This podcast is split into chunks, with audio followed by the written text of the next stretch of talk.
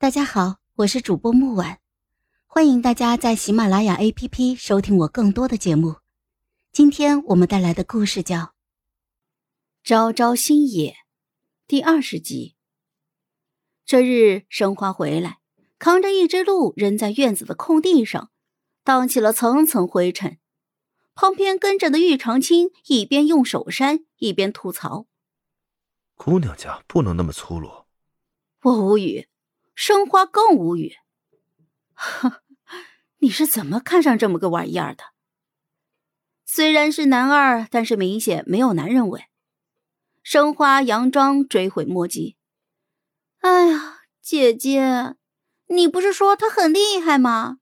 和我一起打猎，遇到狼，他跑得比我还快呢。我，最后还不是我把狼引走了？你真没良心！你吓得叫那么大声，狼不追你都对不起你了。哎，这两个人好像很难向感情线靠拢哎。经过小五无微不至的照料，我渐渐的恢复了。启程回魔族的这天，天气很好，云絮飘在空中，花香弥漫，空气都是甜的。生花将早就准备好的果脯送给了我。最后又特地塞给了玉长青一包。那，你还回来找我吗？玉长青难得的沉默，看着果脯，又看看生花，最后是一脸不舍的指向了我：“是姐姐非让我走的。”我要跟这个家伙绝交！哼，还能不能好好做人了？小五也不懂为什么我着急回魔族。越靠近百魔窟，越是荒凉，就连之前种庄稼的农地也荒废了。问没来得及搬走的村民就说：“听说魔族频频闹事儿，众仙们联手要铲除魔族。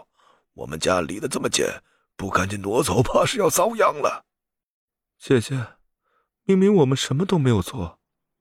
从取魔珠开始，我就发现支线可以更改。但是推动主线的关键剧情改不了，比如我失忆，但是最后还是进了云深剑庄；再比如解除封印，最后还是让玉长青见了苏灵儿。即便两个人这次没有感情线，但是取魔珠还是让双方产生了误会。最后的结局，玉长青和苏灵儿避无可避的要成为敌人。所以，仙魔大战不会因为玉长青没有认识女主而取消，玉长青仍有可能在仙魔大战中死去。我心中难受，这就意味着没了玉长青做依靠，魔族会覆灭，到时候魔尊会死，小五也会死。我应该做些什么的，但是我不知道往哪儿使劲。我试图改变主线，可是终究敌不过天道的不可抗力。可是无论如何，不能再有人死了，尤其是小五。怎么了？小五面色担忧的看着我，玉长青也跟着着急。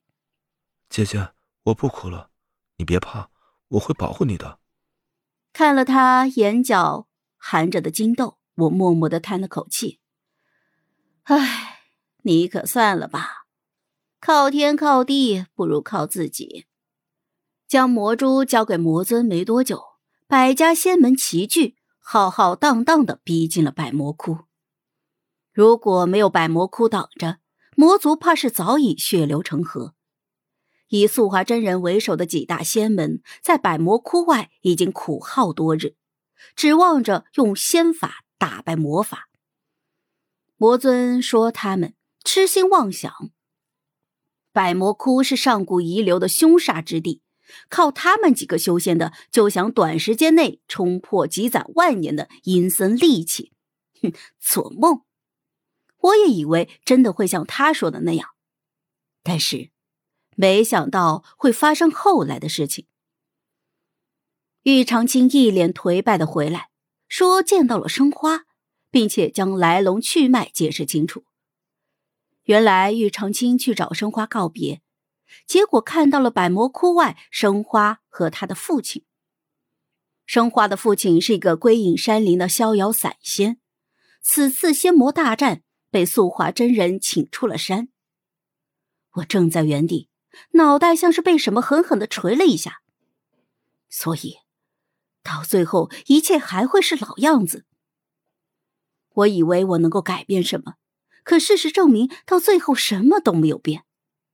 和天道相抗衡，我们终究是太过渺小了。魔尊紧锣密鼓的筹备谋划着，我看小五和玉长青投入其中，心里很是悲凉。我应该做些什么的？这种时候，我应该做些什么的？可是我不知道，我真的不知道该怎么办。一个将来会被天道抛弃的配角去铲除仙门，即便我有这个能力，天道也不会允许我成功的。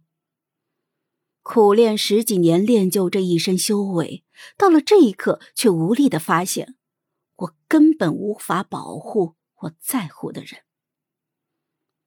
再次见到风素，是在青桃的坟冢旁。枯草疯长，将坟头严密的盖住。我刚将草拔干净，他就来了。昭昭，他嘴巴一张一合，好似还说了什么。可我揉了揉耳朵，最后只听到了“昭昭”二字。见我没有反应过来，风素脸上闪过了一丝失落，视线落在了青桃的坟冢上。我从中捕捉到了愧疚的情绪，虽然是一纵即逝，但是足够了。我知道，我赌对了。好了，本集故事就到这儿，我们下集见。记得订阅和点赞哦！如果你有喜欢的故事，也欢迎在留言区告诉我们。